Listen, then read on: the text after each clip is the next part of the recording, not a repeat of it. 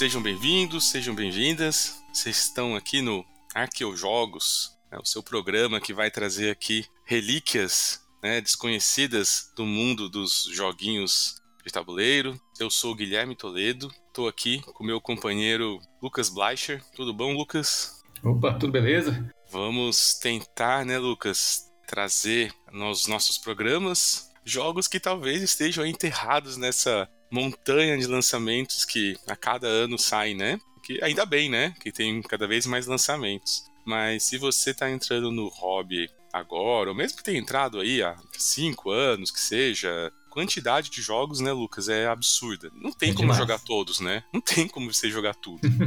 a gente vai trazer aqui, né, jogos, né, do que a gente já jogou, é, o que a gente já conheceu. É, humildemente, vamos trazer aqui do que a gente acha que vale a pena, já que é muito difícil você navegar por esse mundo hoje em dia e tentar sair um pouco desse universo de lançamentos, né, jogos que estão aí no momento, né, sendo lançados, comentados. A nossa proposta vai ser essa, né? É, não, e além da grande vantagem financeira aí de achar as coisas em segunda mão, né? Verdade. Com exceção de alguns jogos, né? Tipo, container, né? Estou olhando para você. Eita. A maioria você consegue encontrar aí por preços bons. Acho que tem uma questão, né, que eu não queria usar essa palavra, que é uma cura curadoria. Óbvio que isso não, não quero parecer arrogante nem nada do tipo, mas nada mais do que a curadoria que tanto eu quanto o Lucas fizemos até aqui. Né? O que nós trouxemos aqui na nossa experiência, pô, o que, que a gente já experimentou, já quebrou a cara ou não? Bom, tirando, passando por essas tentativas, o que, que sobra? E é isso que a gente uhum. vai tentar trazer para vocês em cada programa. Quebrar a cara, eu tenho bastante experiência e eu acho que, inclusive, já no meu, na, minha na minha primeira compra deu muito certo, a segunda já deu muito errado. Então, eu acho que quando conheci esses jogos modernos eu fiquei empolgado. Nossa, tem todo mundo novo aí de coisas incríveis e tudo. Aí já na segunda já deu super errado assim. Então, ouvido, opa, nem tudo é interessante. Nem tudo é interessante, né, Lucas? E eu acho que isso é muito comum, né? Porque é, uma, um dos assuntos que eu mais gosto desse hobby é entender né, as motivações de cada um para se jogar, né? Por que, que te leva a deixar de fazer outra coisa e ir lá se reunir com alguém para jogar, né? Eu acho Exatamente. muito simplório você falar que é simplesmente pelo social, por mais que o social possa ser uma, uma força muito presente. Mas existem outras uhum. questões que vão nortear o gosto de cada um. Aí a gente com um pouquinho mais de estrada começa a já entender um, um pouco melhor isso. Então, talvez seja um gancho, né, Lucas, para a gente dizer um pouquinho quem somos nós, né? Para que uhum. quem está chegando aqui não conhece, saber um pouquinho quem somos nós, saber do que, que a gente gosta e, baseado nisso, poder saber, bom, essa indicação é para mim ou não é. E, de qualquer forma, o que a gente quer é que quem esteja aí nos ouvindo participe, né? Mande recados, mande sugestões, pode xingar, pode falar que não tá bom, não importa. A gente tá aqui por um simples vontade de falar sobre jogos, nada mais do que isso. Uh, e aí eu acho que uma boa, um bom início é você começar falando, Lucas. O que, você acha? Começar a falar um pouco sobre você aí e seus, seus, seus suas preferências. Ah, bora. Bom, eu é, entrei de vez nessa história em 2009, que eu tinha uma grande amiga que vivia falando assim para mim, a gente morava em cidade diferente, assim, que existia todo um mundo aí de jogos de tabuleiros modernos, eu não fazia a menor ideia do que, que ela estava falando, né? Assim, isso foi bem antes de aparecer aqui no Brasil. Até que um dia ela foi me visitar, né? Eu morava em São Carlos e trouxe um que era o San Juan, né? Aquele joguinho de cartas, né? Como se fosse a versão de uhum. cartas Porto Rico. Que nem foi um jogo que assim me, que me impressionou muito, não, para falar a verdade. Mas assim, o assunto ficou na minha cabeça, né? Eu, Nossa, que coisa. Uhum. É, já era muito diferente do que eu estava acostumado, né? Então, apesar de nem ter sido um jogo assim que eu achei espetacular, aquilo ali me chamou atenção. Então aí vem aquelas noites de Wikipedia, né? Você resolve virar a noite aí tentando aprender como é que se faz queijo, ou por que, que o, o Vombat faz cocô cúbico, né? Esse tipo de coisa. E, e aí, né, eu fiquei lendo um monte sobre o assunto, né? Descobri Board Game Geek, Wiki, né, na, os artigos da Wikipedia, né? Na época eles chamavam de jogos estilo alemão na época. E aí descobri uma lista de e-mails, né? Hoje em dia quase ninguém usa mais isso, né? Aquelas mailing lists. Aqui no Brasil, entrei e fiquei lá de começo assim, só olhando as conversas, até que de vez em quando aparecia gente vendendo jogo em segunda mão. E tinha um cara que estava vendendo o Age of Empires 3, que é um jogo que eu tipo, tinha curiosidade porque jogava o jogo né, do, do, do PC, uhum. mas estava vendendo também o Tigres e Eufrates, né? E aí eu perguntei se ele ainda tinha os dois para vender, e o Age of Empires 3 já tinha vendido, mas né, o Tigres e Eufrates ainda tinha. E esse eu lembro de todas essas vezes aí que eu li sobre, sobre o assunto né, na Wikipedia e tudo, eram que se comentava sempre, peguei e aí foi paixão à primeira vista, assim, por vários meses, assim, eu e meus amigos lá. São casos a gente jogava praticamente toda semana, né? Então aquela coisa assim de ser completamente diferente de tudo que a gente já tinha visto, né? E assim, é, cada partida você aprendia coisas novas e tudo, isso foi bem interessante. E aí à medida que eu fui, né, conhecendo outros jogos, eu, eu brinco aqui, né, que logo na segunda vez eu quebrei a cara, porque eu peguei um jogo que a princípio é de um cara que é super famoso, né, que é o autor lá do Carcassonne, que é o Klaus Jürgen Wrede, né? Uhum. E aí era um jogo desse cara, né, que chamava... Ai, gente, deu branco agora. Nunca nem joguei nenhum outro jogo dele, eu acho. É, não, ele tem um outro que é muito bom, que é o, da, o, o, Pompei, né? Ah, é dele, não sabia. Isso, é, é. Pompei eu acho muito legal. Mas ele tem esse jogo que, pra, pra, pra você ter noção do, do, do, estrago, até esqueci o nome. é... É um, bom, é um bom indício, né? Pois é, talvez tenha sido melhor assim. Eu vou, vou conferir agora. E Anasazi, Anasazi. Olha, que.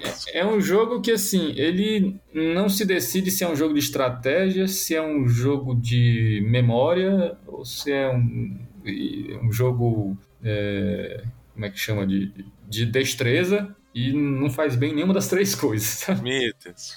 Aquele saladão que não faz nada, né? Total, né? E aí, assim, foi um que.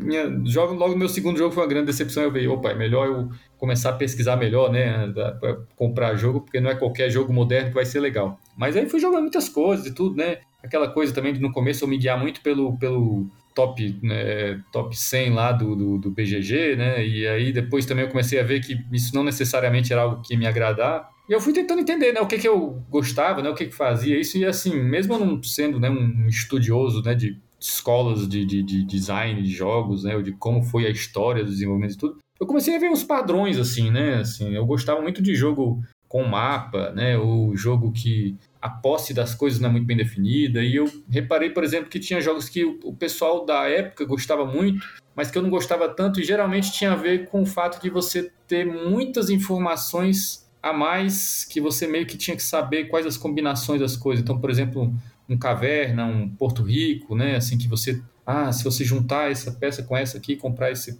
prédio com esse aqui dá melhor. Essas coisas eu não, não achava muita graça, apesar de são jogos, né? O Porto Rico chegou a ser top 1 aí no BGG uma época. Uhum, Caverna também super.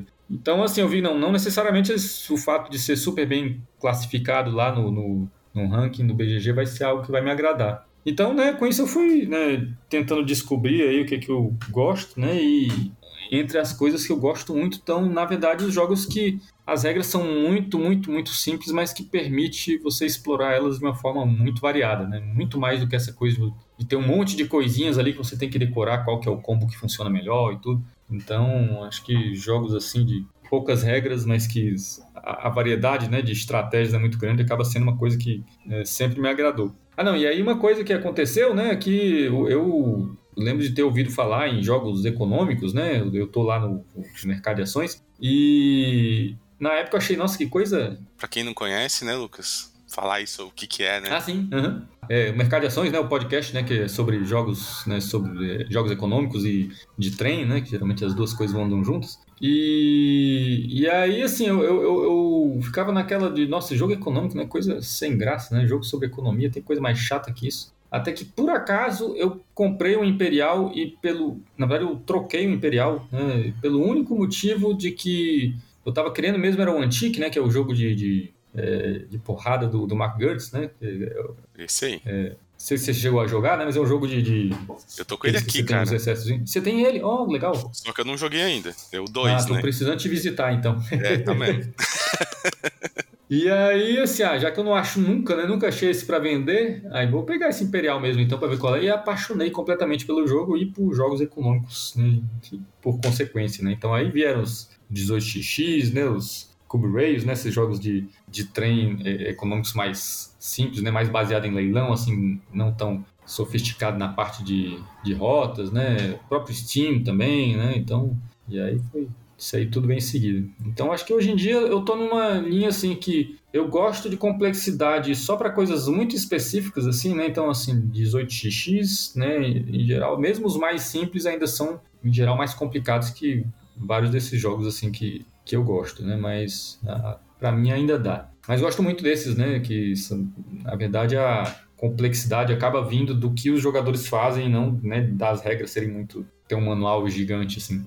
Acho que eu posso pegar então um gancho disso. É, acho que esse é o nosso ponto em comum, né?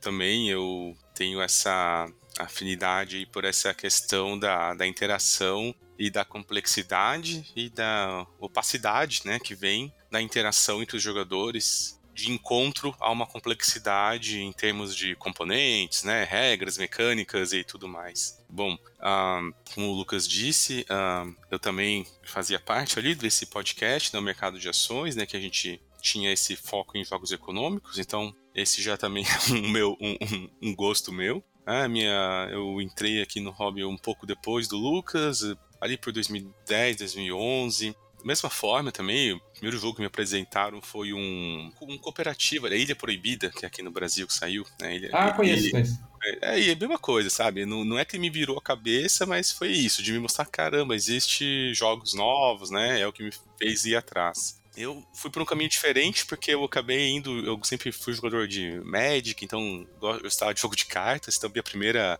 afundada no hobby foi com Dominion.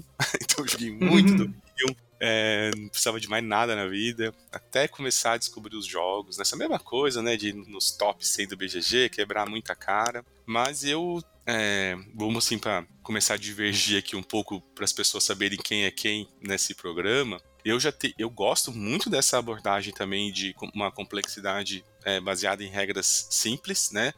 Inclusive aprendi muito disso aí com os, os, as sugestões do Lucas. Mas por outro lado, eu também tenho uma vertente que eu adoro os jogos complexos, pesados mesmo, né? É, não tenho mais tanta energia para jogá-los como eu tinha alguns anos atrás, mas gosto muito, né? Principalmente assim de é, wargames, né? Então, poxa, quando eu pego um wargame para jogar e, e eu né, acabei descobrindo assim de que a melhor forma de jogá-los era sozinho, né? Então eu sou um jogador que joga bastante solo, né? Mas principalmente esses jogos históricos, né? Porque daí eu posso jogar é, apreciando da maneira que eu acho que deve ser apreciado, né? Então eu posso jogar lendo tudo que eu posso sobre aquilo, né? Lendo as cartas, lendo as referências, né? Porque quem já comprou aí um jogo histórico bem feito sabe, né? Vem além do uhum do manual vem muita referência histórica, né? Muito material para você consumir sobre aquilo que você está ali simulando, né? É, é, todo um respeito que você tem sobre aquele conflito, né? Muitas vezes, pô, você vai jogar jogo de guerra.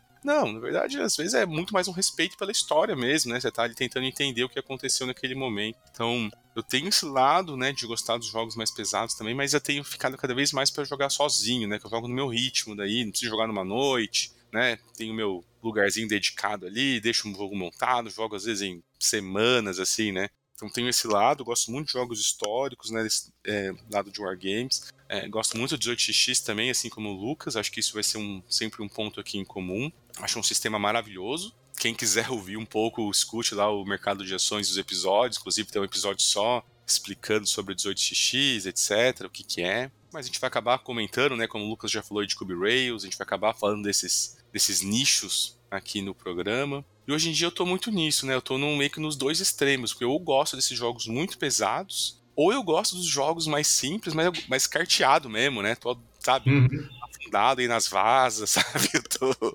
É, eu é... também passei a gostar disso recentemente, assim. É, né? É muito legal, né? Então, tipo, tô nesse, sabe? Ou então um jogo tipo um For Sale da vida, né, cara? Que é maravilhoso. Sem expansão, né, Lucas?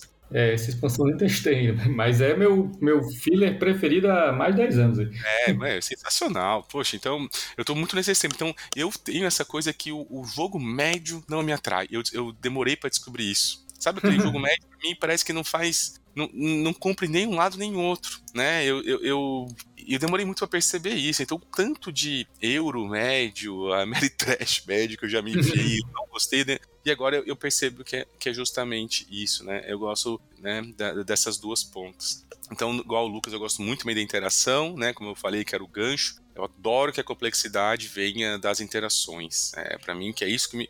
Poder ler o jogo, né? Ler a mesa, para mim isso é sensacional. Uhum. Eu tenho sempre já um pé atrás quando eu vejo setup variável. Mil, um dia desse mesmo recebi um e-mail aqui da Capstone Games, que é uma editora que eu gosto muito, mas prometia assim, ah, mais de mil combinações de setup. Aquilo já ligou um sinal de alerta gigante, sabe? Olha, tudo bem. Eu, mas nada contra, né? Acho que a gente não quer ser hater Uhum. aqui, né, Lucas? É mais no sentido Não, do que é, a gente gosta. Porque para algumas pessoas eu acho que isso é, é o que funciona, né? A pessoa quer resolver Uhum. aquele puzzle que se forma no setup, né? Então ela é, é muito mais quem desvenda melhor aquela combinação do que os outros e quem é mais eficiente. E tudo certo. Mas não vai ser muito o estilo de jogo que você vai ver por aqui. A gente está buscando geralmente isso, né? Jogos com muita interação e que você vai precisar ler os jogadores, ler a mesa, né? entender bem isso para que isso gere complexidade e variabilidade. né? E, e cada um vai ter as suas exceções também, né, Lucas? Onde a gente vai Sim, sim. É. divergir aqui, né? Eu acho que eu vou trazer esses wargames aí que o Lucas não, não é tão versado. O Lucas vai trazer os jogos aí que ele joga também. Ele gosta de experimentar esses jogos, mas é, que, ele, que ele consegue cavucar bem aí, né? Uns, nem sei os estilos, né, Lucas, como é que a gente chama, né? Porque nem se enquadra às vezes como euro, né? É Pois isso, é. A, gente, a gente vai conversando, né? Uhum. Mas a proposta vai ser essa. Então, basicamente, vão ser dois caras aqui que têm uma história do hobby já há um pouco mais tempo. A gente vai querer trazer o que a gente conseguiu separar nesse tempo e do que a gente gosta, né? Você não vai ver a gente trazendo aqui jogo que a gente vai falar mal. E a proposta é que a gente vai trazer em cada programa, cada um traz um jogo. E desse jogo a gente vai conversando. É, pode sair dali conversas para outros jogos, vai ser uma coisa mais solta não é um, uma ficha técnica sobre o jogo, é muito mais a gente tentar relatar as nossas experiências com o jogo, por que, que esse jogo a gente gosta, e disso tentar puxar outros assuntos. Né? Não necessariamente os dois vão ter jogado aquele jogo, não tem problema, a gente está aqui para conversar. É, eu e o Lucas, para quem não, não conhece, somos dois professores universitários de, né, da, de universidades federais. Né? Eu sou da Universidade de, aqui de Santa Catarina e o Lucas da, da Federal de Minas Gerais. Então, por que eu estou dizendo isso? Só porque é, no nosso meio, né, Lucas, a gente tem que sempre aprender a dialogar sobre assuntos que não são nossa especialidade, não é mesmo? É, exatamente.